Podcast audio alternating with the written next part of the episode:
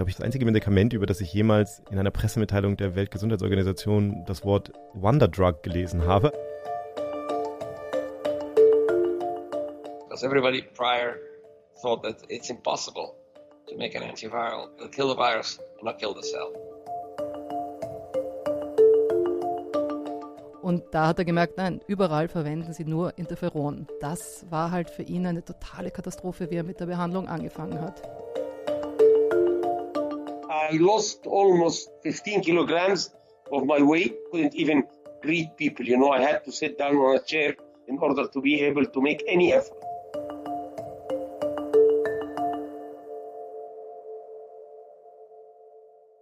Herzlich willkommen zu Pandemia. Wir sprechen in diesem Podcast über Infektionskrankheiten und darüber, wie sie sich in verschiedenen Ländern abspielen und uns alle beeinflussen. Wir erzählen von Schicksalen von Erkrankten, von engagierten Forschern und gesellschaftlichen Auswirkungen. Kurz, was können wir über die Welt, die Viren und über uns selbst lernen in dieser außergewöhnlichen Situation der weltweiten Corona-Pandemie, die wir alle gerade erleben?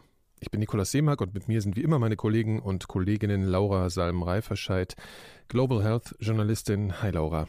Hallo Nikolaus. Und Kai Kupferschmidt, Molekularbiomediziner, Buchautor und Wissenschaftsjournalist, unter anderem für die Science. Hallo Kai. Hallo Nikolaus. So, wir sind zurück in der zweiten Folge einer Doppelfolge, der ersten Doppelfolge hier bei Pandemia. Wir sprechen über Ägypten, wir sprechen über Hepatitis C und weshalb äh, Hepatitis C eben diese Krankheit so eine große Rolle gerade in Ägypten gespielt hat. Und am Ende der letzten Folge waren wir an der Stelle äh, nach skurrilen Geschichten über Köftestäbe ne? und so mhm. ähnliche äh, komischen Wunder. Ja, genau, so, also etwas äh, merkwürdigen Pseudolösungen für das Problem und einer schwierigen Therapiesituation. An der Stelle, dass es doch eine echte Wunderwaffe geben sollte für die Menschen in Ägypten. Wovon sprechen wir denn da? Was für eine Wunderwaffe ist das denn? Ja, also das ist, ähm, es gibt inzwischen mehrere Medikamente, aber ähm, was damals quasi neu auf den Markt gekommen ist, ist ein ähm, gezieltes antivirales Medikament, so Phospovir. Und man kann, glaube ich, wirklich sagen, das hat zusammen halt mit anderen Medikamenten inzwischen, aber es hat wirklich die Behandlung von Hepatitis C revolutioniert. Das ist, glaube ich, einzige, das einzige Medikament, über das ich jemals in einer Pressemitteilung der Weltgesundheitsorganisation das Wort äh, Wonder Drug gelesen habe. Also die haben das tatsächlich in einer, in, in einer ihrer Pressemitteilungen irgendwie so beschrieben. Ähm, das hat tatsächlich wahnsinnig viel geändert und was wir heute, glaube ich, versuchen wollten, war, also das, das kommt immer so ein bisschen kurz, es ist ja so, es klingt immer so nach einem Eureka-Moment, so, es gibt jetzt diese, dieses Medikament, aber in Wirklichkeit steckt da natürlich total viel hinter. Und ich habe mir ein bisschen mal angeguckt, ähm, würde einfach mal probieren, so ein bisschen zu erklären, wie es jetzt dazu kommt, dass dann eben jetzt doch so ein, so ein Medikament für so ein großes Problem dann plötzlich da ist. Genau, mhm. und ich habe ein bisschen drauf geschaut, wie kommt so ein Medikament dann zu den Patienten und welche Rolle spielt dann Politik und Regularien und Geld im Grunde eigentlich? Ja, also ich kann mir erhoffen, danach besser verstehen zu können, wie solche Medikamente überhaupt entwickelt werden, wie sowas, wie so ein Moment überhaupt zustande kommt, dass es auf einmal so eine plötzliche Lösung gibt. Und was, dass das aber nicht unbedingt bedeutet, dass dann auf einmal alle Probleme gelöst sind. Schauen wir mal. Ja, schauen wir mal. Okay, Kai, wie fängt denn diese ganze Geschichte an? Ja, es gibt ja mal viele Möglichkeiten, ne? so eine Geschichte anzufangen. Ich habe mir gedacht, eine Möglichkeit wäre tatsächlich mit, mit, mit einem Jungen anzufangen, der, der sein Heimatland verlassen muss. Und zwar ähm, ist das Raymond Shinazi. Äh, der ist 1950 geboren in Alexandria. Die Familie kommt aus einer jüdischen Familie, die seit Generationen in, in Ägypten gelebt hat. Und als er dann als Teenager quasi, da kommt dann Nasser erstmal an die Macht in Ägypten und da kommt dann auch dieser Nationalismus, etwas, was wir heute auch ein bisschen kennen. Aber da ändert sich dann ganz, ganz plötzlich die Situation für ihn. Im Grunde genommen kommt er mit seiner Familie aus dem Urlaub wieder und sie stellen fest, dass ihr Haus abgeriegelt ist und sie nicht mehr rein können. Und im Grunde genommen hat der Staat ihnen alles weggenommen. Und sie versuchen dann noch zwei Jahre in Ägypten zu leben, aber entscheiden dann irgendwann, dass es eben nicht mehr möglich ist. Und wie sehr, sehr viele Juden in, in dieser Zeit äh, sind sie dann gezwungen, Ägypten zu verlassen. Also er, er nimmt dann quasi von Alexandria aus ein, ein Schiff zu einem neuen Leben. I never thought I'd go back. And actually, when I left on the boat, going out of Egypt, my father took me in, in a cabin and refused to, to, for me to go on the deck. He said to me, Dad, he said, he said to me, don't look back. It's done. It's finished. Egypt is finished for us. We need to move on. And I didn't go. I wanted to go back, and I wanted to wave. You know, it was nighttime actually when we left, and I wanted to see the lights of Alexandria. He would not allow me to do that. A few days later, we arrived in, uh, in Italy. Stopped, I think stopped, the boat stopped in Greece and Athens, Piraeus actually, and then went from Piraeus to, uh, to Naples. And uh, then we ended up in a refugee camp. Wie er da ja auch sagt, er überhaupt keine hat noch nicht mal die Chance gehabt, sich richtig zu verabschieden von dem Land, also weil sein Vater ihm sagt, ähm, so vergiss es, jetzt guck nicht zurück, weil er nochmal sich die, die Lichter von Alexandria angucken wollte, so guck nicht zurück, Ägypten ist vorbei für uns. Sie landen dann letztlich in einem Flüchtlingslager und äh, die Eltern gehen dann weiter in die Schweiz und, und er kommt dann aber an ein Internat äh, in England. Da besucht er dann die Schule, beendet die Schule, studiert dann später auch Chemie, auch noch in England und von da aus geht er dann nach Amerika, nach Yale und beginnt da im Grunde genommen in so einer ganz spannenden Phase. Yale, das muss man dazu sagen, ist eine amerikanische Elite-Universität. Genau, genau. Und das war damals auch gerade so eine Phase, wo da einfach, also besonders da, wo er gearbeitet hat, ähm, da, da waren sehr viele sehr gute Forscher, die gerade angefangen haben, die, die Behandlung von, von Viruserkrankungen so ein bisschen zu revolutionieren. Also muss ich einfach klar machen, dass vorher es nie so richtig klar war, ob man jetzt überhaupt ein Virus gezielt angreifen kann, ohne auch die Zelle. Also der Unterschied zwischen Bakterium und Virus ist ja so ein bisschen, du kannst, ein Bakterium ist ja eine komplette Zelle und da kannst du dann so Zielstrukturen finden, Targets, die du angreifen ja. kannst, die dann das Bakterium quasi zerstören, aber nicht menschliche Zellen. Mhm. Und beim Virus weil das Virus ja in der menschlichen Zelle ist und da auch viel von dem benutzt, was die Zelle. Du willst nicht gleich die ganze Zelle hochjagen, sondern du willst halt das Virus in der Zelle musst du eliminieren. Das ist schwieriger. Genau, also, und mhm. da war gerade ähm, einer der Menschen, bei dem er da gearbeitet hat, William Prusov, der hatte gerade eines der ersten wirklich antiviralen Medikamente, Idoxuridin, ähm, entdeckt. Mhm. Das war jetzt das Labor, in dem er gearbeitet hat. So I was very fortunate to be planted in an amazing lab. And the one I the one I was planted in specifically, the little garden I was in, was a very new area of antivirals because everybody prior prior say to the 60s thought that it's impossible to make an antiviral that will not kill the virus, will kill the virus and not kill the cell. And that's what my business is all about. That's what I, I do. I try to find compounds that are active, activated only in infected cells, but not in uninfected cells. If you can do that successfully, you get beautiful drugs like Sovaldi. Sovaldi, was er da am Ende nennt, das ist quasi der, der, der Markenname von, von Sofosbuvir, von dem Hepatitis C-Medikament, über das wir heute reden. Mhm. Und ähm, das gehört halt zu einer Klasse von Medikamenten, zu denen auch, ähm, auch Idoxuridin gehört, also dieses erste Virusmedikament. Was, in, was Yale entwickelt wurde. Genau. Ja. Mhm. Und die werden quasi Nukleosid-Analoga genannt. Also ganz kurz vielleicht mal erklären, das ist halt ein Mechanismus, wie man gezielt ein Virus treffen kann. Das Virus muss ja sein, sein Erbgut, sein, letztlich die Informationen, die es mit sich bringt, viel mehr ist ein Virus ja auch gar nicht. Informationen über sich selbst. Genau. Der Code, genau. Äh, wie, wie er sich die selbst. Die Bauanleitung für neue Viren ja. letztlich. Mhm. Und die muss es natürlich kopieren. Das ist ja das sozusagen das Hauptding, was, was ein Virus macht. Und dafür macht es genau wie die Zelle. Es nimmt halt so kleine Bausteine, aus denen es dann die DNA aufbaut. Immer. Ja. Und jetzt kann man, und da bringt aber das Virus quasi sein, so seine eigene Maschine für mit. Also so ein kleines Enzym, ähm, das heißt Polymerase. Mhm. Und das hängt jetzt einfach ein, so ein, so ein Base an die nächste, bis du so einen Strang, so einen DNA-Strang hast. Und diese Perlen auf, der, auf dieser Kette, da kann man jetzt künstlich welche herstellen, die das Virus benutzen möchte, um, um sich zu replizieren aber die so ein bisschen so verändert sind, dass du da keine weiteren Perlen mehr dranhängen kannst. Das heißt, im. Grunde genommen stoppst wie du... So eine, wie, so eine, wie so eine, wie soll man sagen, so, ein, so eine ein Kupplung oder irgendwie sowas fehlt da. Genau, das heißt, du stoppst die Produktion. Du stoppst ja. letztlich die Produktion. Mhm, okay. und, und weil das Virus quasi sein eigenes Enzym dafür hat, was ein bisschen anders ist von dem Enzym der Zelle, kannst du halt, das ist der Trick, das ist jetzt die Kunst daran, das so zu, also das Molekül so zu gestalten, dass das Virus es hauptsächlich benutzt. Mhm. Und dann kannst du auf die Art und Weise quasi das Virus hemmen. Dann kann das Virus sich nicht weiter replizieren, aber die Zelle kann weiterhin ganz normal äh, ihre Arbeit machen. Das war sozusagen der Gedanke dieser, dieser Nukleosid-Analoga. Mhm. Und wenn man das sich dann so überlegt, dann klingt das natürlich erstmal verhältnismäßig irgendwie einfach so. Du musst einfach das Molekül finden, aber. Klingt gar nicht so einfach. Okay. Aber, aber im, im, Grunde genommen gibt es da natürlich äh. Unendlich viele Hürden bei. Ne? Es mhm. gibt immer wieder Rückschläge und so. Und ich hatte mir jetzt überlegt, um das einmal so ein bisschen verständlich zu machen, einfach jetzt mal zwei Beispiele zu nehmen. So eins mehr aus der Grundlagenforschung und eins mehr aus, äh, aus der Entwicklung des Medik Medikaments später, um einmal zu zeigen, was so die Hürden sind. Mhm. Und bei Hepatitis C war quasi eines der ganz grundlegenden Probleme am Anfang einfach, dass man damit gar nicht arbeiten konnte im Labor. Mit dem Virus. Mit dem Virus, genau.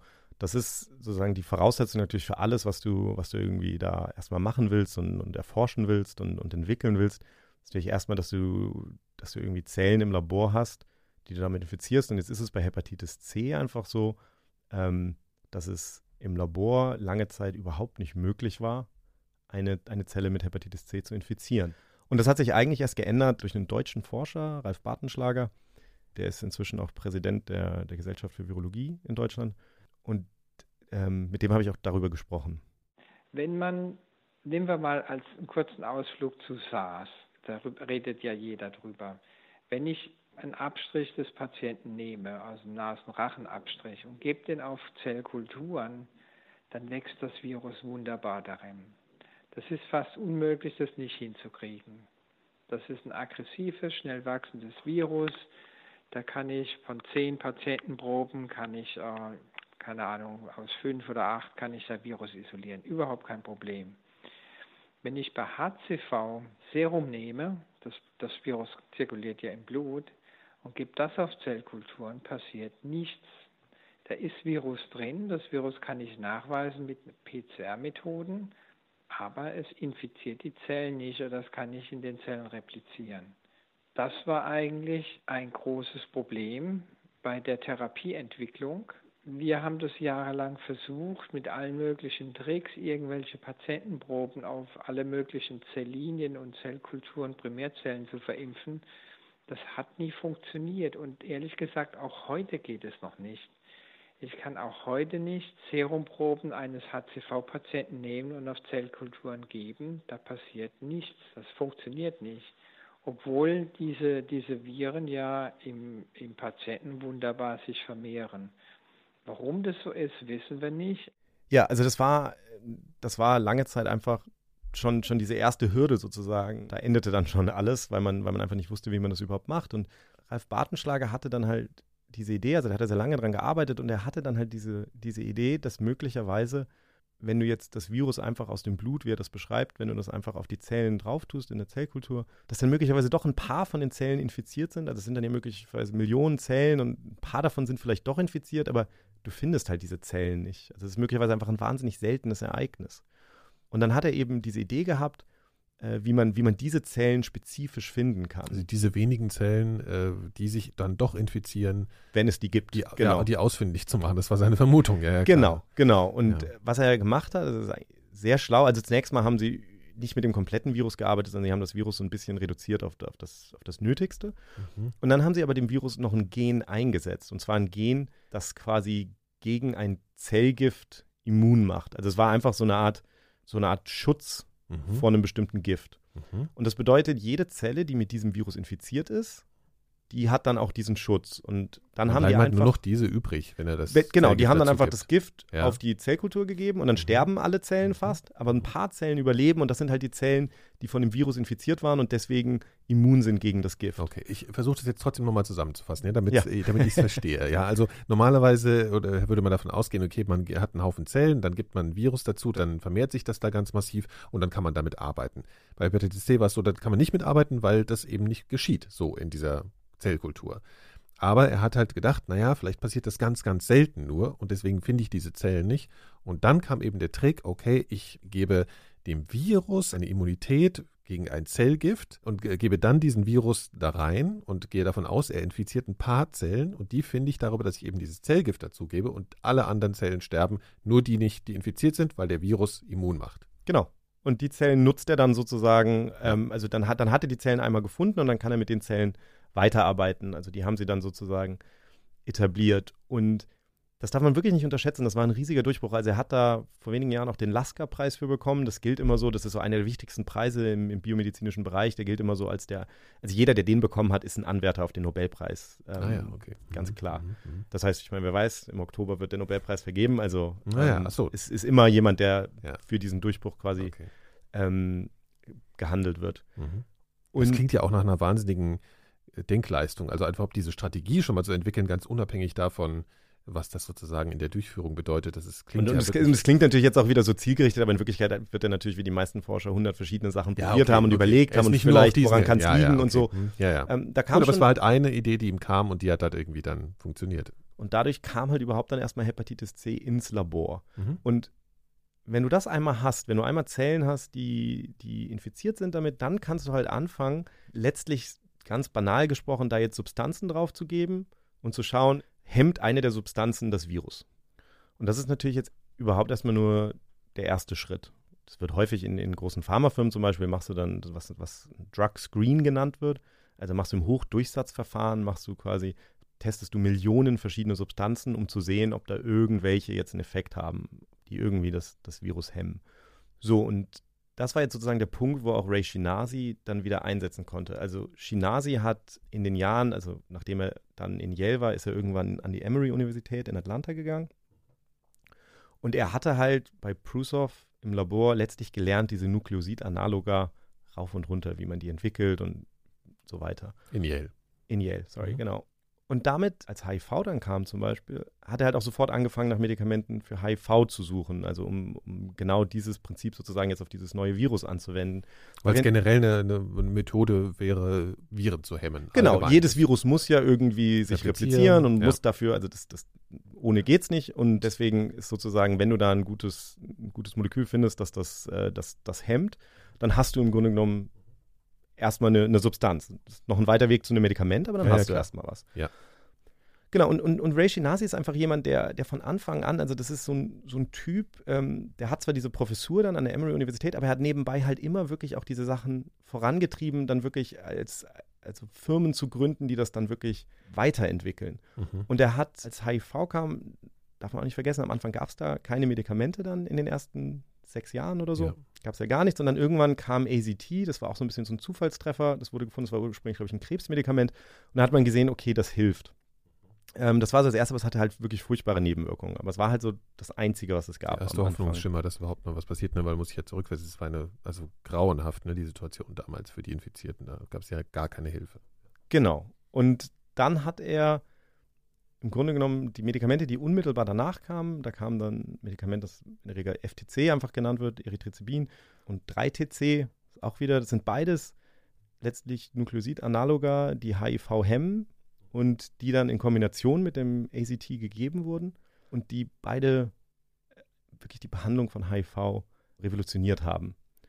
Und äh, es gibt so eine Statistik, die immer wieder gesagt wird über Ray Shinazi, das ist irgendwie 96 Prozent aller HIV-Infizierten weltweit, die Medikamente nehmen, nehmen mindestens ein Medikament, das Ray Shinazi mitentwickelt hat. Mhm. Also diese, diese Medikamente sind überall drin. Ich gehöre da übrigens auch zu. Also das Medikament, was ich nehme, da ist das Erythricibin, das, das FTC zum Beispiel, das ist da drin. Mhm.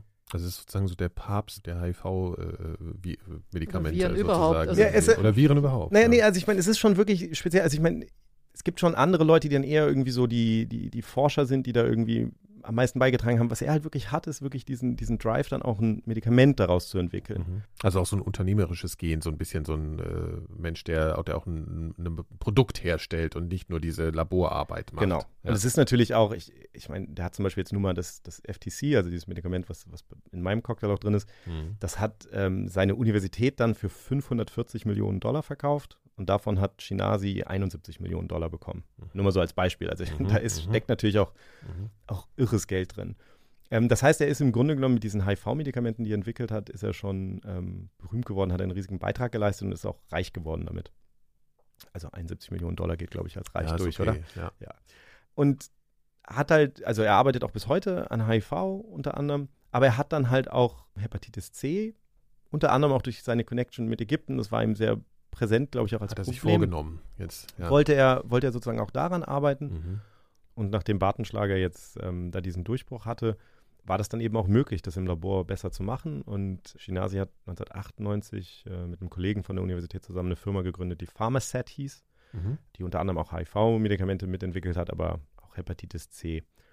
Da kann man jetzt einfach mal so vielleicht nochmal diese andere Hürde. Also wir haben jetzt darüber geredet, das eine war sozusagen Grundlagenforschung und wie kriegt man überhaupt so ein, so ein Virus ins Labor. Und dann spielt aber, wenn man Medikamente entwickeln will, spielen natürlich ganz viele andere Sachen eine Rolle. Also nur weil ich jetzt eine Substanz habe, die sozusagen in der Zellkultur das Virus hemmt, habe ich noch kein Medikament. Ja. Dann spielen natürlich andere Sachen eine Rolle. Ich muss es Es muss auch im Körper funktionieren und es muss ne, möglichst also, wenig Nebenwirkungen, Nebenwirkungen haben ja, klar. und so Mhm. weiter. Genau. Mhm. Und das war ja ganz interessant, weil, weil diese Substanz, die er hatte, die war eigentlich sehr gut. Also nochmal ganz kurz zurück, ich mache es wirklich kurz, aber die, ähm, die, diese Nukleosid-Analoga, es ist halt so, das Nukleosid ist quasi dieser Grundbaustein, diese Perle. Aber damit die, damit die Zelle die aneinander rein kann, ähm, hängt es da noch Phosphatreste ran. Das ist einfach nur ein Phosphoratom mit ein paar Mhm. Sauerstoffatomen drumherum. Und das muss sozusagen die Zelle machen. Die Zelle muss das dann dranhängen. Und jetzt war einfach das Problem, dass die Zelle wahnsinnig langsam darin war, da jetzt diesen ersten Phosphatrest ranzuhängen. Mhm. Der zweite und dritte ging, aber dieser erste, das war halt ein, ein Riesenproblem. Und dadurch, wenn das so langsam wie Phosphatreste ranhängt, dann entsteht halt viel zu langsam irgendwie genug davon, dass, dass die Zelle da irgendwas macht. Es war einfach, hat letztlich dazu geführt, dass die Substanz so nicht funktioniert hätte. Und dann haben die viel rumüberlegt und haben dann sich überlegt, okay, wir versuchen einfach diesen, diesen ersten Phosphatrest schon dran zu hängen. Das heißt, dann hängt das schon da dran und dann gibst du das als Medikament. Dann ist wieder das Problem, und so ist das halt immer in der Chemie, alles ist dann immer so ein Schritt, zu, zwei Schritte vor, ein Schritt zurück. Wenn du den Phosphatrest dranhängst, der ist negativ geladen. Und wenn du ein negativ geladenes Molekül hast, dann ist es wieder viel schwerer, dieses Medikament in die Zelle zu kriegen, weil die Membran der Zelle außenrum, die stößt sozusagen geladene Moleküle eher ab. Also dafür ist es besser, wenn, wenn dein Molekül keine Ladung hat. Dann ist es leichter, das in die Zelle zu kriegen. Das heißt, sie mussten jetzt dieses, dieses geladene Molekül, da mussten jetzt wieder andere Gruppen dranhängen, die quasi diese Ladung versteckt haben. Und in der Zelle mussten dann Enzyme da sein, die diese, die diese Gruppen abmachen, sodass dann das Phosphat frei ist. Und dann hängt die Zelle das zweite und dritte Phosphatstück dran. Und dann hast du quasi ein Medikament, das funktioniert. Und das Geniale sozusagen an dem Medikament war jetzt, ähm, die, die Enzyme in der Zelle, die jetzt diese Schutzgruppen wieder abmachen, die sozusagen dafür sorgen, dass aus diesem Medikament, aus dieser Vormedikament, Prodrug, sagt man im Englischen, dann tatsächlich die aktive Substanz wird, die sind wiederum vor allem in der Leber vorhanden. Das heißt, es führt dazu, dass wenn du dieses Medikament gibst, das eigentlich nichts tut, es vor allen Dingen in der Leber überhaupt in seine aktive Substanz überführt wird und diese aktive Substanz geht dann wieder vor allen Dingen auf das Virus und hemmt nicht die Zelle selber. Und diese Kombination sozusagen, das ist jetzt sehr viel Chemie, aber nur mal um so, so ein Gefühl dafür zu geben, was da alles eine Rolle spielt. Mhm. Und manchmal hat man dann natürlich auch einfach Glück, ist natürlich auch schlau gemacht, aber das alles führt halt dazu, diese Kombination führt dazu, dass dieses Medikament so wahnsinnig zielgerichtet ist und, und, und so wahnsinnig mächtig letztlich gegen das Virus. Und da ist natürlich auch Reichinasi mächtig stolz drauf. It was a perfect drug. We used to call it Perfectovir. That should have been the name of the compound. Perfectovir, because it is a perfect drug, almost perfect. I don't tell that to the FDA, but we used to call it Perfectovir. They don't like when we make claims like that, but I'm not involved with Gilead, so I don't care a damn. But it should be called Perfectovir because it is a perfect drug. The drug itself is not active. It's only active when you make the prodrug. That's the uniqueness of this compound. Du hörst schon, er ist da wirklich stolz, weil er sagt immer wieder, das sei perfektes Medikament. Da kann man sich natürlich ein bisschen drüber streiten, aber es ist halt tatsächlich so, dass es einfach, dass es wahnsinnig zielgerichtet ist und das macht es halt einfach, also er sagt ja immer, er findet, das hätte Perfektovir genannt werden sollen und so. Das war halt schon ähm, so eine Kombination, die einfach, die, die einfach sehr, sehr vielversprechend war in der, in der Behandlung von, ähm, von Hepatitis C. Und man darf nicht vergessen, zu dem Zeitpunkt gab es halt sonst noch kaum was. Genau, und wir haben ja angekündigt, in dieser Folge reden wir eben über dieses Wundermittel und das war sozusagen dieses Wundermittel, deswegen spricht ja auch äh, Shinasi von Perfektovir. Es heißt natürlich jetzt doch nicht Perfektovir, sondern es ist so Phosbovir.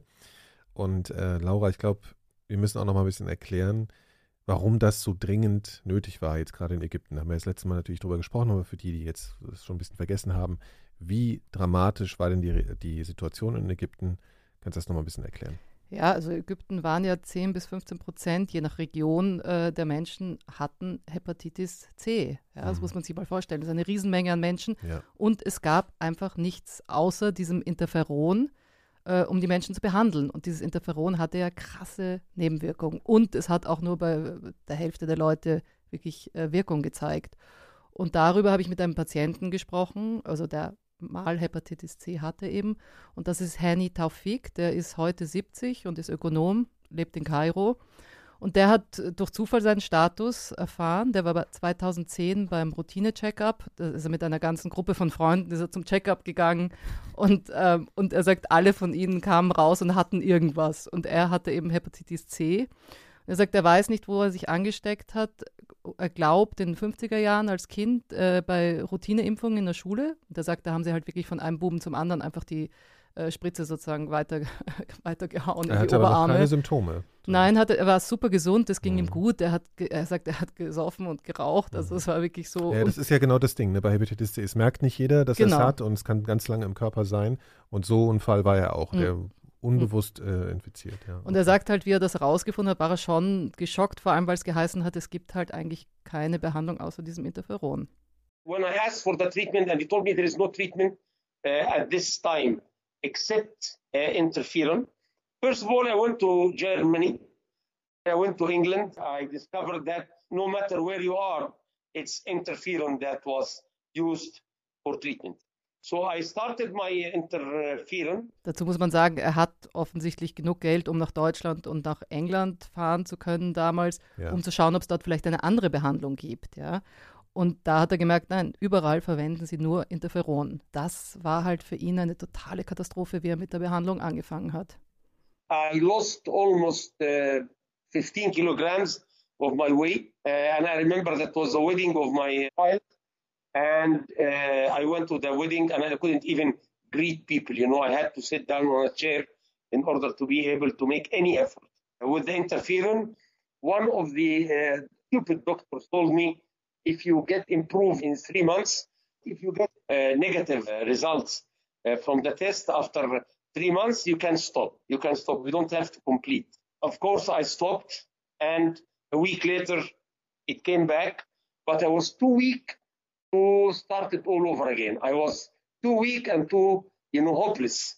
I said, you know, this is something that will kill me. The interferon was very, uh, the effect on the, of the interferon on my body was very severe. Also er sagt einfach, er war total schwach, hat wahnsinnig abgenommen ja. und hat auch einen echt schlechten Arzt gehabt, der ihm gesagt hat, hey, wir können nach drei Monaten aufhören, wenn es sozusagen die Viruslast besser geworden ist. Äh, hat aufgehört. Das muss man sich aber vorstellen, der fühlte sich ja vorher gesund genau. und ist dann in so ja. eine Situation gebracht worden, wo er so ein, von einem Medikament letzten Endes so krank wurde, ja, so genau. unglaublich krank. Ja. Und das Virus ist sofort wiedergekommen, wie er aufgehört hat mit der Interferonbehandlung. Mhm. Aber er hat gesagt, er konnte einfach nicht weitermachen. Du, der, der konnte am Gehsteig, also auf der Straße, drei bis vier Schritte gehen und musste sich hinsetzen, mhm. ja. Und er hat bis heute ähm, Schmerzen in den Füßen von diesen Nachwirkungen vom Interferon. Ja. Ich glaube, wir müssen an der Stelle, Interferon wird ja heute auch noch für Krankheiten verwendet, auch in Deutschland. Also das hat sicherlich auch noch Indikationen, also berechtigte Indikationen, weil wir das jetzt gerade so ein bisschen sehr verteufeln und alles. Trotzdem kann das natürlich für andere Krankheiten auch manchmal notwendig sein. Ne? Ich glaube, also zum einen, also es gibt natürlich auch unterschiedliche äh, Interferone, ne? Ähm, mhm. Und äh, dann kommt es natürlich auch noch auf die Dosis an und dann kommt es auch ja. darauf an, wie lange du das nehmen musst. Das ja. war ja hier 52 Wochen lang, einmal die Woche eine Injektion. Ähm, also da kamen schon viele Sachen zusammen und wenn du dann eine Chance von 50 Prozent hast, dass du geheilt wirst, ne? Also das, das, ist schon alles die. Ich wollte das nur noch mal sagen, weil das sonst so klingen würde. Also das sollte man auch grundsätzlich nicht nehmen, das ist vielleicht nicht so gut. Aber dann gab es ja eben, haben wir ja gerade erzählt, eben dieses neue Wundermittel aus den USA von äh, Shinasi mitentwickelt. Ja, genau. Ich muss man vielleicht mal sagen, weil du jetzt gesagt hast, mitentwickelt. Also es ist natürlich auch immer sowas, ne? Ähm, da gibt's, kannst du eine ganze Folge drüber machen, wer jetzt eigentlich sozusagen so Fosbuvir ähm, genau entwickelt hat wer und so. Erfunden? Wer hat es erfunden? genau. ähm, nein, es ist halt ganz interessant, weil letztlich es gibt halt einen, einen Forscher, äh, Michael Sophia, der in dieser Firma von Ray Shinasi gearbeitet hat und das Medikament Sofosbuvir ist auch nach ihm benannt. Ach, Sophia, Michael genau. Sophia Sofosbuvir. Genau, okay. und der hat auch, der hat zum Beispiel auch dann, als der Bartenschlager den Preis bekommen hat, hat er auch den Lasker-Preis bekommen für diese Entwicklung. Das heißt, mhm.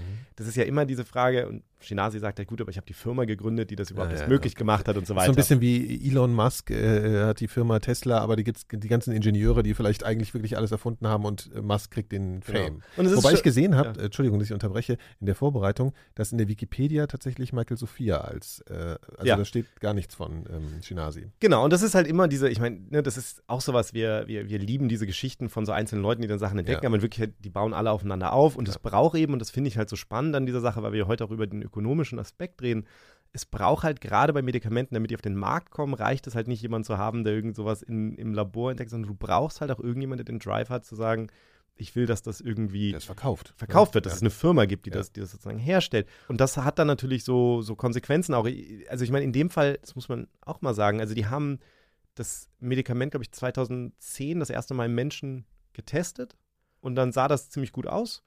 Und dann haben sich natürlich sofort Firmen dafür interessiert. Und ähm, am Ende hat Gilead im November 2011 Farm Asset gekauft. Mhm.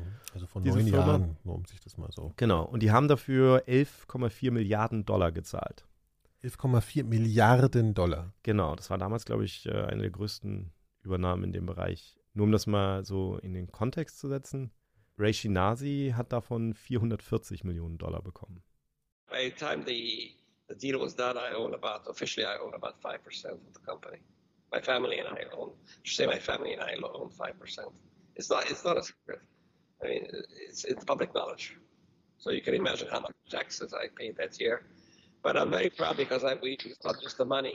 Also ich meine, ne, äh, so, er hat den Lasker-Preis nicht bekommen und er hat viele Steuern gezahlt, aber er hat 440 Millionen Dollar bekommen. Also ja, das ist halt beschweren kann er sich auch irgendwie nicht. Ja, so, irgendwie ja. nicht, ne? Aber, aber dahinter steckt halt schon eine interessante Diskussion darüber, so was dann alles zusammenkommen muss, natürlich, damit man dann irgendwie am Ende auch ein Medikament hat. Und Gilead hat das dann relativ schnell dann in die große Testung am Menschen gebracht, also wirklich dann Phase 3-Studie, wo man dann nachweist, Wirksamkeit und so weiter. Ja. Und dann kam das Medikament im Grunde schon Ende 2013 auf den Markt in den USA. Also es ist jetzt so genau die Zeit, wo wir, das ist jetzt kurz bevor die Geschichte mit diesem seltsamen Wunderheilungsgerät in, in Ägypten im Grunde mal anfängt. Das ist auch sowas. Also in der ersten Folge, äh, Ägypten-Folge, wo wir drüber gesprochen haben. Genau. Also es ist jetzt auch ganz interessant, dass das sozusagen so. Eine Gleichzeitigkeit gibt. Ja, ja, ja, genau. also ja. Da, da, da kam sozusagen die, die, die, vermeintliche Heilung und die wirkliche Heilung so ein bisschen ähm, fast zum gleichen Zeitpunkt. Das heißt, es kommt dann auf den Markt in den USA und es kostet ähm, am Anfang, also die legen dann einen Preis fest in den USA bei 84.000 Dollar für eine zwölf, zwölfwöchige Behandlung. Also es war eine der Sachen, mal, war sozusagen. Mal, mal, mal jetzt kurz. 84.000 Dollar in den USA muss man ja wissen, da äh, Krankenversicherung ist so eine Sache. Das heißt, die Patienten hätten potenziell 84.000 Dollar innerhalb von drei Monaten für die Behandlung zahlen müssen. Genau, und du kannst ja auch ausrechnen, ne, ähm, zwölf Wochen, das, du musst jeden Tag eine Pille nehmen, das heißt, es ist letztlich 84 Tage, also es ist genau 1000 Dollar pro Pille. Das war sozusagen. Da fällt dir mal lieber keine, wenn du sie nimmst, gerade mal so ins Waschbecken oder runter. So. Genau. Oder zumindest sollte man die Drei-Sekunden-Regel dann sehr ja. flexibel auslegen. das vielleicht doch noch nehmen. Ja. Nein, aber, ähm, aber dahinter steckt natürlich jetzt auch die Frage, wie, wie entstehen Preise von ja. Medikamenten. Und es gab natürlich eine riesige Diskussion damals, ähm, weil das jetzt ja wirklich, also weil es so ein Fortschritt war im Vergleich zu, zu Interferon und es natürlich einen riesigen Bedarf gab weltweit auch. Und jetzt quasi die, diese, in diesem ersten Markt, wo es zugelassen war, es einfach für diesen astronomischen Preis zugelassen wurde. Ja. Ähm, wir haben in der Vorbereitung der Sendung natürlich auch mit, mit Gilead dann gesprochen, ähm, beziehungsweise das war dann schriftlich am Ende. Und Gilead hat dann dazu nochmal, also wir haben dann auch gefragt, wie kommt so ein Preis zustande? Und, und, und Gilead hat gesagt, dass, die haben es auf Englisch geschrieben, ich paraphrasiere jetzt ein bisschen, aber sie haben gesagt, in Industrieländern wird der Preis durch den Wert der Innovation bestimmt und durch den potenziellen Nutzen für das Individuum und das Gesundheitssystem. Das heißt, im konkreten Fall, ein wirksames Mittel für die Mehrheit von Menschen mit Hepatitis C kann erwartungsgemäß dramatische Auswirkungen auf die Leberkrebsrate haben und damit auch auf den Bedarf an Lebertransplantationen in der jeweiligen Gemeinschaft. Ja. Sie sagen letztlich, das Gesundheitssystem spart so viel ein, wenn es diese Lebertransplantationen nicht gemacht werden müssen, die halt wahnsinnig teuer sind, dann darf man für das Medikament letztlich genauso viel verlangen. Ja, und das ist ja eine Position, kann man jetzt sagen, aber da gibt es ja sicherlich auch noch andere und objektiv ist das natürlich wahnsinnig viel Geld. Genau, ich habe da mit jemandem gesprochen, der sieht das kritischer. Das ist Marco Alves, der koordiniert die Medikamentenkampagne von Ärzte ohne Grenzen in Deutschland. Und der sagt, auf diese Argumentation von Gilead sollte man sich eben nicht einlassen was wir gerade auch sehen, ähm, rund um Sophosbuvir war die Debatte sehr, sehr heiß. Der allerletzte Schrei der Pharmaindustrie ist das Argument von Value-Based Pricing anzuführen, also wertbasierte Preissetzung. Das bedeutet im, im Fall von Sophosbuvir und von Hepatitis C, dass eben ein Hepatitis C-Medikament genauso viel kosten ähm, können muss wie eine Lebertransplantation, die ungefähr bei einer halben Million liegt das führt diese ganze Debatte aber tatsächlich ad absurdum letzten Endes ähm, um Preise, weil wir dann auch anfangen müssten, beispielsweise ein Airbag ganz, ganz neu zu bewerten, der wahrscheinlich in der Produktion nur sehr wenige Cent heutzutage kostet, aber Menschenleben retten kann. Und äh, diese Debatte, glaube ich, sollten wir gesellschaftlich nicht führen und eben auch nicht zulassen, sondern ganz genau darauf gucken, wie viel steckt in der Entwicklung tatsächlich schon an öffentlichen Forschungsgeldern, an Steuern, Steuergeldern und dass eben auch ein finaler Preis die gemeinsamen Bemühungen und eben die Anteile öffentlicher Gelder abbilden muss.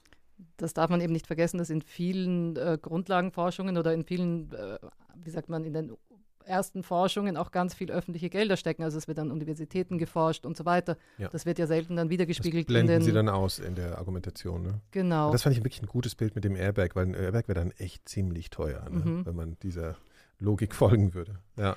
Ähm, aber um zurückzukommen auf das Sofospovir, also diese 84.000 Dollar, die, äh, die das mhm. in, in, den USA dann eben gekostet hat, das ist natürlich für Ägypten völlig außer Frage, diese Preise, also auch, fürs, für, auch für die Regierung, nicht für den einzelnen Patienten natürlich sowieso, aber auch für die Regierung da ein Programm aufzustellen und das zu finanzieren, ja. ist ja auch äh, einfach viel zu teuer. Und deswegen, also gab es dann eben auch Verhandlungen in Ägypten um diesen Preis. Ja, es ist ganz interessant, weil, weil die ägyptische Regierung dann ähm, eben auf Ray Shinazi unter anderem auch zugegangen ist, mhm. der jetzt seit 40 Jahren nicht, äh, nicht in Ägypten war, also seitdem sein Vater ihm gesagt hatte, quasi, schau ah, nicht zurück, ja. das ist vorbei. Ja, das ist eine interessante Konstellation. Ne? Hatte jetzt. der eigentlich, ja. genau, und er hat dann überlegt, ob er da hingehen soll und er hat sich dann aber am Ende entschieden, ähm, diese Einladung anzunehmen. They asked me, they invite me, said come to Egypt this time. I was very scared, very worried about going back. Uh, but I decided to take the risk. My mother actually hated hated what was going on when I told her I was going to Egypt. She said, "Don't go back." My father, remember, told me not to go back, not to look back. But I decided that time had enough time had passed. I had to go back. How can I blame a whole people? Uh, and I think, in a way, I wanted to show the Jewish people that I hold no grudges against them. I wanted to show that a Jewish boy who you kicked out of Egypt is going to come and save you. Also wie er sagt, er hatte schon Angst, da zurückzugehen. Und seine Mutter hat ihm auch davon abgeraten, hat gesagt, geh da bloß nicht hin. Ja. Ähm, aber er sagt halt auch, er kann jetzt nicht das ganze ägyptische Volk sozusagen dafür irgendwie dem, dem das Übel nehmen, was, was, was, was ihm als Kind war. passiert ist. Ja. ist Und was ich halt total spannend fand, dass er halt auch sagt, so, dass es schon noch eine Rolle gespielt hat für ihn, dieses Gefühl so, da kommt jetzt dieser kleine ägyptische Junge, den ihr rausgeworfen habt aus eurem Land, der kommt jetzt zurück, um euch zu retten. Also das ist schon interessanter, irgendwie so interessante Konstellation einfach, ne? So, also was da im Einzelnen in den Verhandlungen passiert ist und so, mit ihm ist auch nicht ganz klar, aber er sagt halt, dass er denen dann schon auch geholfen hat bei ihren Bestrebungen da.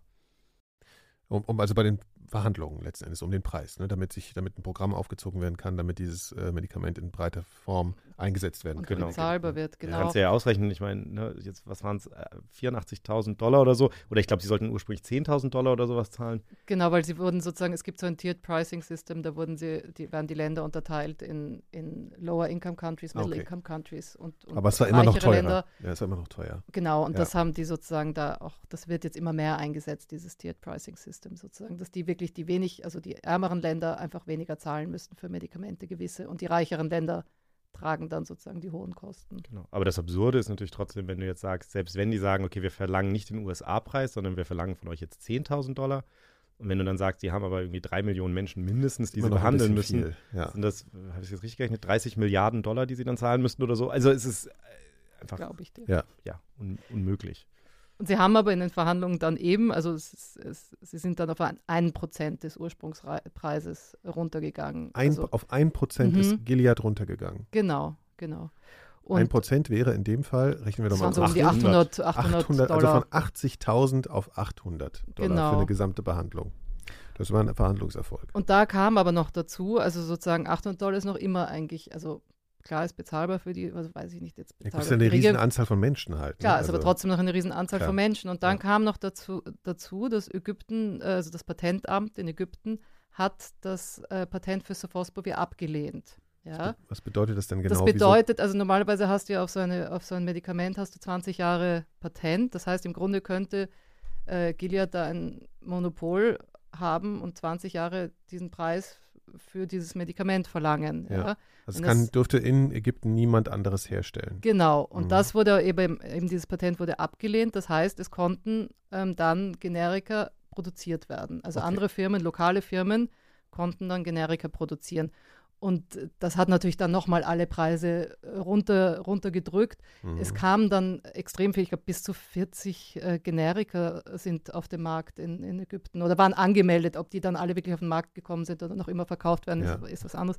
Und das hat natürlich die Preisspanne extrem äh, reduziert, alle recht bezahlbar, also so, ich glaube so zwischen 50 und 150 Dollar pro Packung eben im Vergleich zu diesem. Das ist ja wirklich total irre, wie schnell das dann auf einmal so geht, wenn du es so erzählst. Ne? Also von so einem astronomischen Preis. Das waren natürlich. Dann die einzelnen, ist schon klar, das, ist eine, das waren lange Verhandlungen ja. wahrscheinlich und so, aber ähm, dass das, also diese paar Schritte, also ein Prozent, dann kein Patent, dann gibt es Generika, also was für eine, was für eine gute Entwicklung letzten Endes. Ja, ne, ja, und dann Land. kommen natürlich noch andere Sachen hinzu. Da gibt es auch noch so Mechanismen wie freiwillige Lizenzen, das macht Gilead in vielen Ländern. Also ich glaube, für, für Sophosbor in über 100 Ländern oder bis zu 100 Ländern, wo sie freiwillige, freiwillige Lizenzen hergeben. Das heißt, die lokalen äh, Firmen können produzieren und geben Gilead dann einen Prozentsatz davon okay. ab.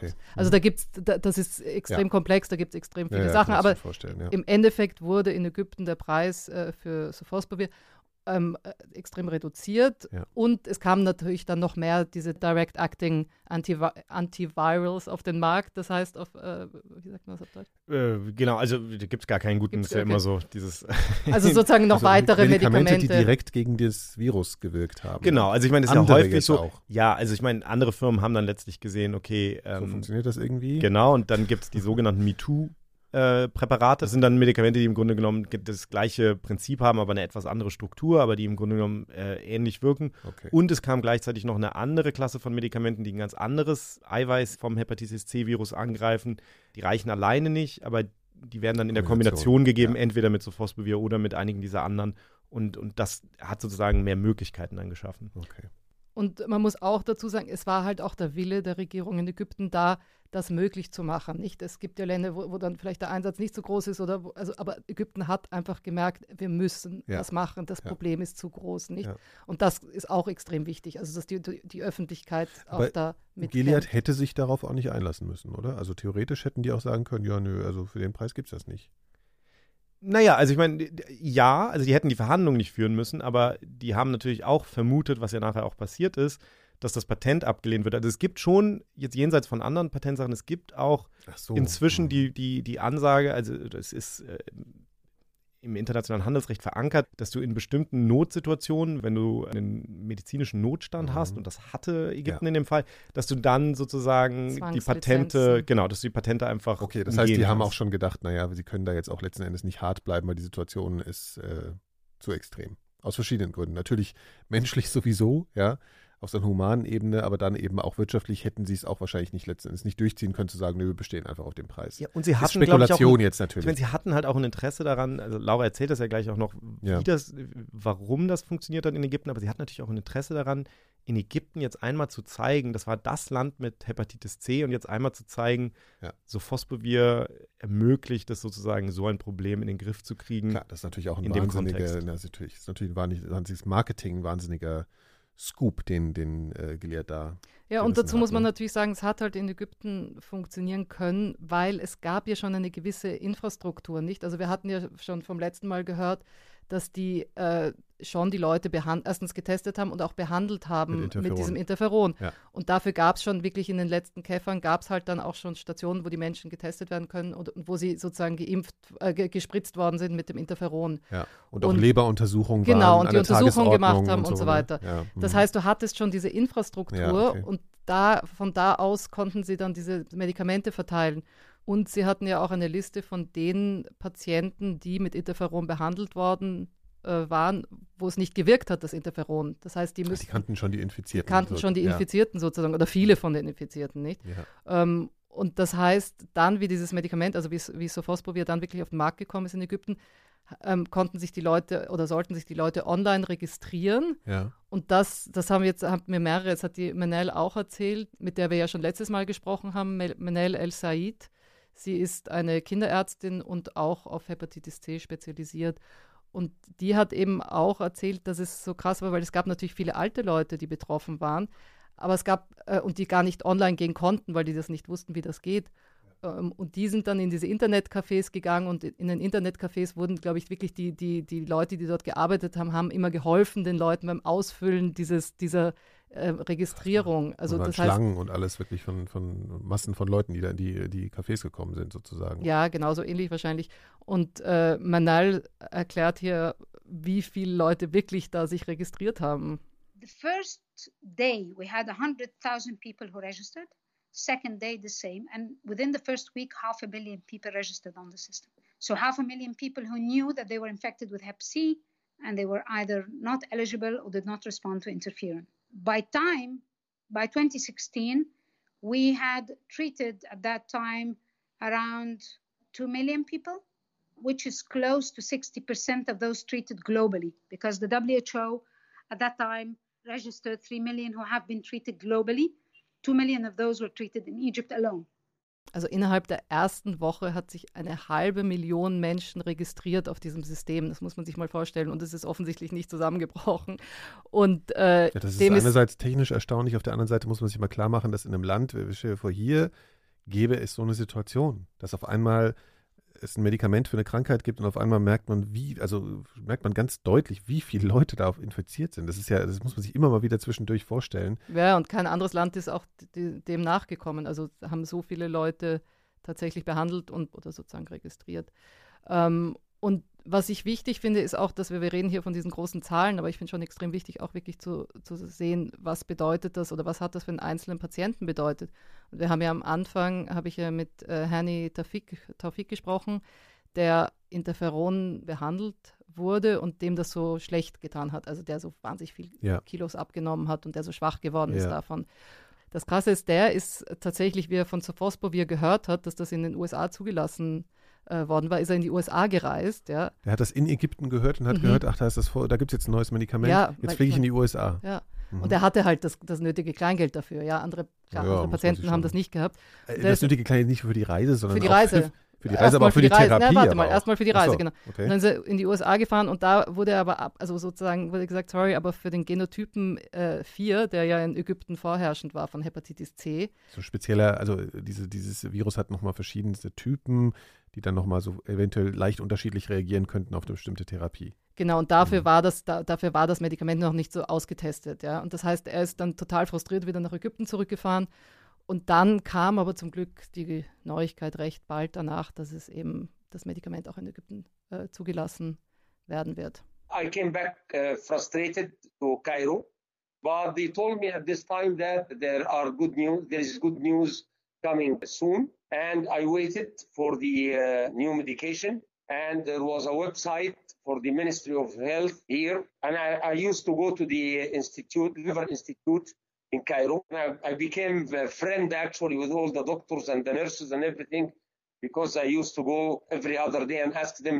about the new treatment. And they told me that there is a website. It was close to my uh, my office, so I used to stop and have coffee with the doctors, chat with them. I became an expert actually in Egypt about the hepatitis C, and I wrote about it in the Facebook, and all the people were asking me instead of asking the doctors. I was very, very famous at this time among the patients. Ja, es ist eben sehr lustig. Also er hat er ist tatsächlich, weil seine Arbeit so nah war von diesem Leberinstitut, also ja. von diesem äh, Spezialklinik, ist er da immer hingegangen und hat mit den Ärzten Kaffee getrunken, um einfach wirklich so up to date zu bleiben. Ja? Mhm. Und er sagt, am Ende war, hat er halt so viel Ratschläge gegeben auf Facebook und auf Social Media ähm, den Leuten und die sind alle zu ihm, sozusagen haben ihm geschrieben, statt er mit den Ärzten zu reden. Fachmann. Er wurde ein bisschen zu seinem Fachmann. Ja. Und äh, als das Programm dann tatsächlich, als es dann geheißen haben, okay, ihr könnt euch jetzt äh, auf diese Liste, also registrieren für dieses äh, Medikament, ist er der Erste gewesen, also tatsächlich, der da sich registriert hat. This website, they announced it, the Ministry of Health, and I, uh, I woke up very early in the morning and I took the number one in the applications. So they started with me as number one in the treatment, and uh, I was the, the number one patient in Egypt who got the first bottle of, uh, of Sovaldi with the Minister of Health uh, shaking hand with me. in a couple of weeks' time, it was gone, and, and ever since, I do every now and then the quantitative uh, uh, blood test about the uh, hepatitis, but it's always negative. Thanks God. Ja, er war wirklich tatsächlich der erste Patient in Ägypten, der dieses äh, Sovaldi, also Sophosbovir von Gilead, bekommen hat. Ja? ja? Und das war auch tatsächlich so, also mit, mit Fernsehen und allem. Also der Minister hat ihm das gegeben und ich weiß nicht das was. Ist so ein also bisschen Volksfestcharakter sozusagen. Ja, eigentlich. das war halt auch wirklich ich ein Ich will es jetzt gar nicht klein ja, oder lächerlich absolut, machen, aber es ist ja, unfassbar. Ne? Ist ja, eine ein unglaubliches äh, Grund zur Freude. Ja, ja. Und er ist ja. bis heute, äh, ist, also bis heute gibt es keinen, also ist er geheilt und, und es geht ihm gut. Er sagt, er raucht und trinkt wieder und alles. Also, ja, dann ist ja alles gut. Also es geht ihm total gut. Und das Interessante ist auch, er wurde gefragt, ob er sozusagen ähm, am Regierungsprogramm teilnehmen möchte, also sozusagen, dass er es kostenlos bekommt, weil es haben ja alle kostenlos bekommen, die Medikamente von der, von der Regierung. Ah ja, genau, das haben wir, glaube ich, mhm. noch nicht so richtig gesagt. Also genau. Also diese, ne, diese Verhandlungen haben wir erklärt, dass der Preis so niedrig war, aber die Regierung von Ägypten hat diese Kosten, mhm. die zwar sehr gesenkt waren, aber trotzdem komplett übernommen. Genau. Und er hat sich dafür entschieden, es selbst zu bezahlen. Ja, weil es gab dann sozusagen ein bisschen höheren Preis für Selbstzahler. Mhm. Ähm, für Leute zum Beispiel wie ihn, weil er hat einfach das Geld dafür gehabt, ja, also der war, der hat genug Geld gehabt. Und für auch Leute, die einfach nicht mehr warten konnten, weil es hat schon teilweise auch gedauert, weil es war so, so. ein großer Andrang, ja. dass manche halt ziemlich hinten auf der Liste waren und die haben halt dann gesagt, okay, dann äh, zahle ich selber auch, damit du sozusagen okay, das. Aber das da gab es dann auch wieder, das ist ja so ein bisschen wie hier, ne, Privatpatienten äh, oder so. Also es gab die Möglichkeit, dann sich auch sozusagen. Wenn du das Geld hattest, schneller. genau, ja, ja, ja. genau, hm, wenn du okay. das Geld hattest. Und ähm, aber er sagt zum Beispiel, wie gesagt, er wäre auch bereit gewesen, also er war schon so desperate, dass er gesagt hat, er wäre bereit, bereit gewesen, auch diese 84.000 Dollar zu zahlen. Ja, gut, er hätte er kann es wahrscheinlich, aber trotzdem, es okay. zeigt einfach wirklich, also ähm, dieses Programm war halt extrem, haben sie immer weiter ausgeweitet Okay, und dann die, ist diese Liste abgearbeitet worden. Ich meine, das ist jetzt wie lange her? Äh, sieben Jahre oder sowas, ne? Als es dann letzten Endes dann so losging mit der Verabreichung in Ägypten. Wir waren noch gerade im Jahre 2000. 6, äh, 14. Ja, 2014 so, ne? Genau. Ähm, äh, und wie ist denn jetzt die Situation jetzt? Ja, jetzt ist sozusagen der, der Endspurt. Jetzt müssen sie halt tatsächlich äh, die letzten Leute erreichen bzw. finden, die noch infiziert sind. Okay, ja? Also die, die Liste ist abgearbeitet, aller diese ja, derer, da sind ja immer noch mehr dazugekommen auch und so weiter. Ja, okay, gut, aber auf jeden Fall sozusagen der erste Schwall oder mhm. ja, wie man sagen will, also kommt, ist sozusagen abgearbeitet und jetzt gibt es natürlich noch versteckte, also äh, Infizierte. Nicht, genau, nicht äh, diagnostizierte. Nicht wissen, ja. mhm. Und da haben sie 2018 eben nochmal ein riesiges Screening-Programm gestartet eben und haben sozusagen dieses, dieses große Ziel, Hepatitis C eigentlich bis äh, 2020 auszurotten, was eben ziemlich ambitioniert ist, weil der WHO-Plan, Hepatitis äh, C zu eliminieren, ist 2030. Okay. Also und das ist natürlich jetzt ein realistisches Ziel, diese Krankheit wirklich letzten Endes komplett loszuwerden, weil wir haben jetzt ein Mittel, das das wirklich einfach sehr verlässlich eliminiert. Genau, da geht es halt Virus wirklich nur darum, die Leute wirklich zu finden, zu bekommen, ja. die noch äh, sozusagen infiziert sind. Ja. Genau, und die haben bei diesem Screening-Programm dann auch tatsächlich fast alle Erwachsenen durchgescreent in, in Ägypten und dann die eine chronische Infektion hatten, auch behandelt. Jetzt ist Ägypten hat eine sehr junge Bevölkerung, das heißt sehr, sehr viele Menschen, die, die noch nicht erwachsen sind und da haben die dann auch angefangen, nachdem sie quasi die Erwachsenen durch hatten, haben sie jetzt so ein Screening-Programm auch bei, bei Kindern anzufangen. Mhm. Das ist natürlich seltener da, aber es gibt Hepatitis C. Ja. Da waren die quasi gerade so mittendrin und dann kam halt Covid-19. Das heißt, das Programm wurde jetzt erstmal unterbrochen. Okay. Ähm, aber im Grunde genommen ähm, haben die halt schon. Die sind ja schon sehr weit gekommen, ne? das muss man weit, ja. sagen. Ja. Und das wird auch wirklich gelobt als eines der erfolgreichsten Programme, was äh, also, also Manal, Manal wird ständig irgendwie eingeladen und ja. hält dann auf irgendwelchen internationalen Konferenzen ja. Vorträge über, wie Ägypten jetzt sozusagen dieses Problem in den Griff bekommen hat, wie sie das Screening-Programm aufgebaut haben und so. Also muss man jetzt mal zu dieser Ägypten-Geschichte sagen, das ist ja eigentlich eine unfassbare Geschichte. Die letzten, also beide Folgen, die wir bis jetzt erzählt haben, einmal diese schreckliche Situation, diese unglaubliche Verbreitung von diesem Virus, ähm, diese äh, Sache, die wir in der ersten Folge auch erzählt haben, diese Zusammenhang mit dieser anderen Erkrankung, ne, also der Bilharziose, das könnt ihr in der ersten Folge von der Doppelfolge hören. Und äh, besonders auch für hier in Deutschland finde ich sehr erstaunlich, wie, wie wenig man davon eigentlich mitgekriegt hat. Das ist ja wirklich, ein, wirklich außergewöhnlich. Wie ist denn die Situation in Deutschland jetzt mit äh, Hepatitis C? Ja, das hatte ich ja vorher schon angesprochen, ähm, dass es halt in verschiedenen Ländern, also je nach Wohlstand in verschiedenen Ländern, ähm, auch verschiedene Preise gibt. Also in ärmeren Ländern ist es eben günstiger und in Ländern wie in Europa zum Beispiel ja. ist es natürlich schon recht teuer, muss man ja, sagen. Also ja.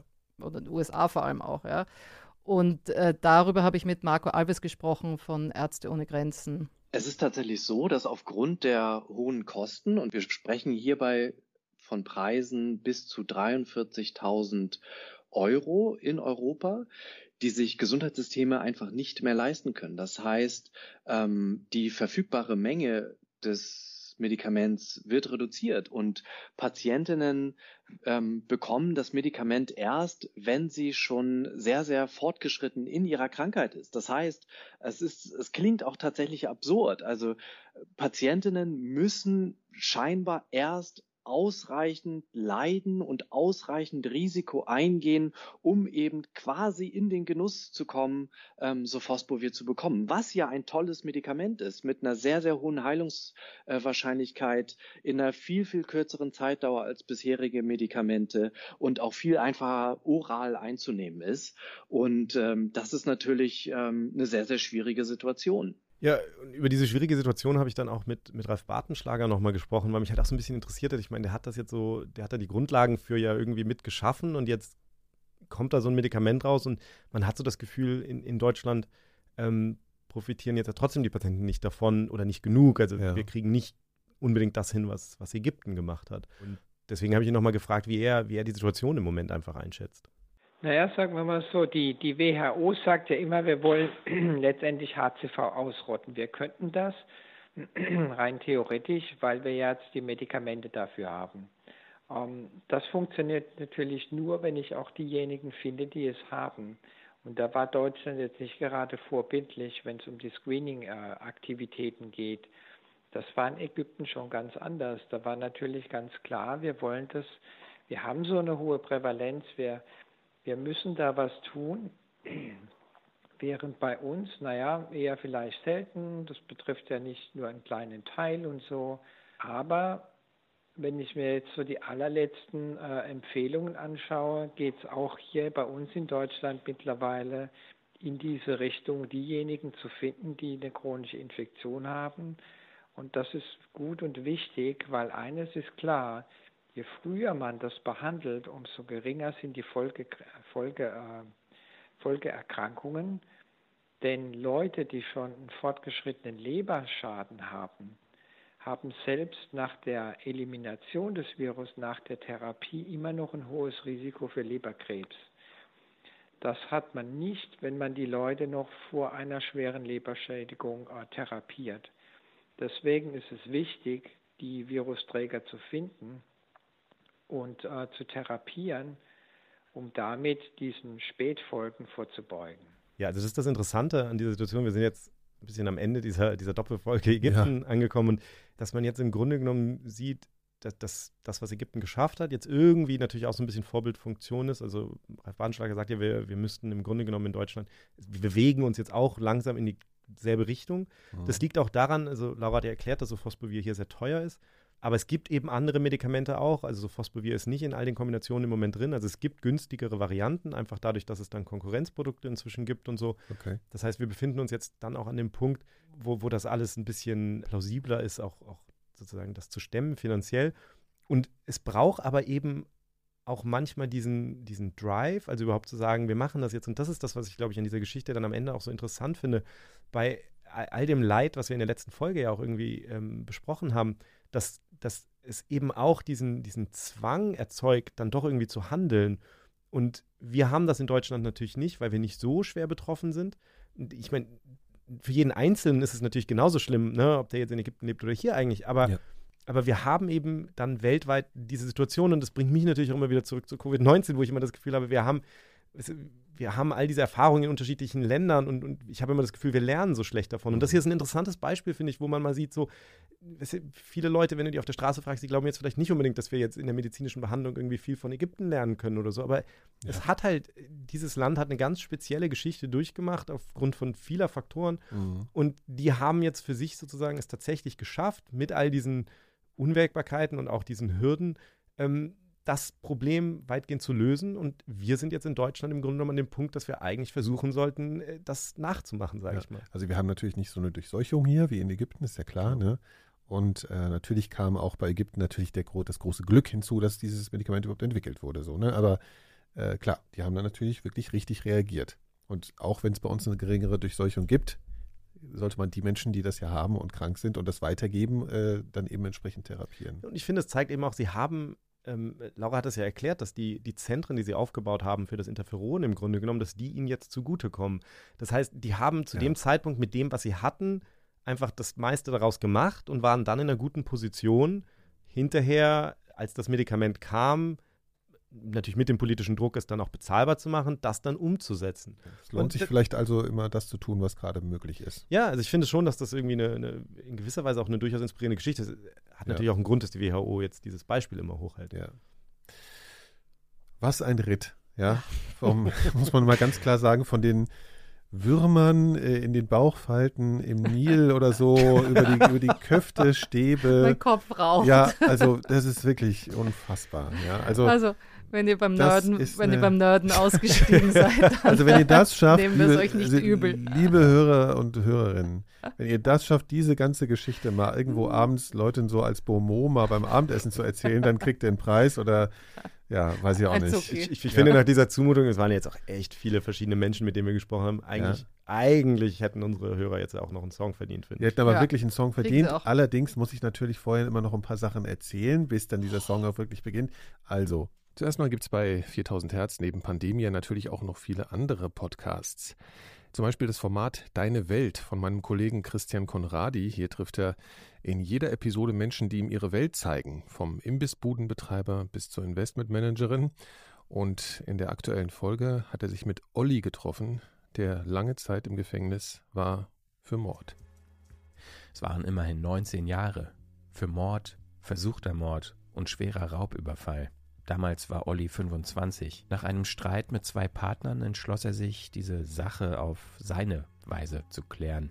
Die Tat gipfelte in einem Überfall und mehreren Schüssen aus einer Pistole. Eine Person starb, eine weitere verletzte er schwer.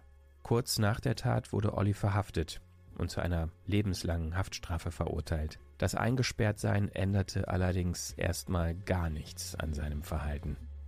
Und in, der, in den ersten fünf Jahren oder eigentlich noch einen Tick länger war ich auch nicht anstaltskonform. Das heißt, ich habe ähm, Geldverleih, Gelderpressung, Drogenhandel, Drogen konsumiert, äh, Alkohol. Ich, ich habe die ganze Zeit andere Leute bedroht, geschlagen. Das wäre also Deine Welt. Alle Episoden von diesem Podcast findet ihr unter deinewelt.4000herz.de und auf 4000herz.de findet ihr sowieso noch ganz viele andere Podcasts. Hört doch da mal rein. Das lohnt sich bestimmt. Vielleicht habt ihr auch schon mal darüber nachgedacht, Mitglied im Club 4000 Hertz zu werden. Äh, da bekommt ihr Pandemia werbefrei.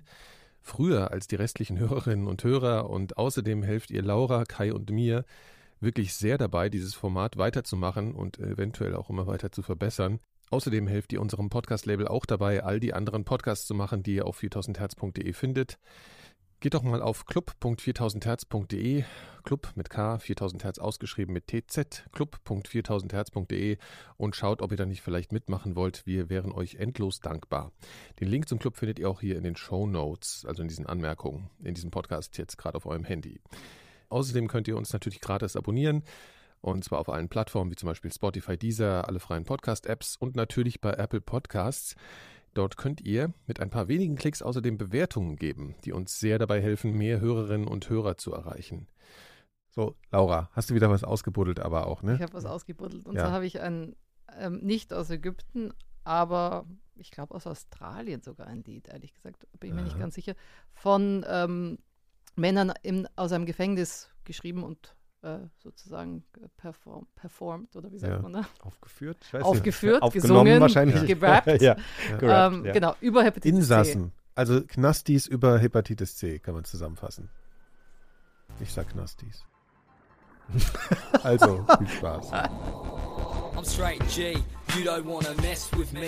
It's your boy Hepatitis, you can call me Hep C. I'm deadly. You wanna battle? Let's see. I'll hit you in your liver, take away your energy. You can't see me swimming in your bloodstream. I don't care about your cream, I'll take away your self esteem. I'm extreme, if you know what I mean. Got all the other blood cells joining my team. I was born from a parent who used to use drugs on the tip of a needle. I'm a bloodstream fuck, and my brother's got hair on the straps and swabs. Anywhere you find blood, that's where you find us. We don't roll in six fours with the drop tops. We roll in blood drops, middle finger to the cops. Leave me in the sun, cause even when it gets hot, I'ma still be right here infecting. Eine Produktion von 4000 Hertz.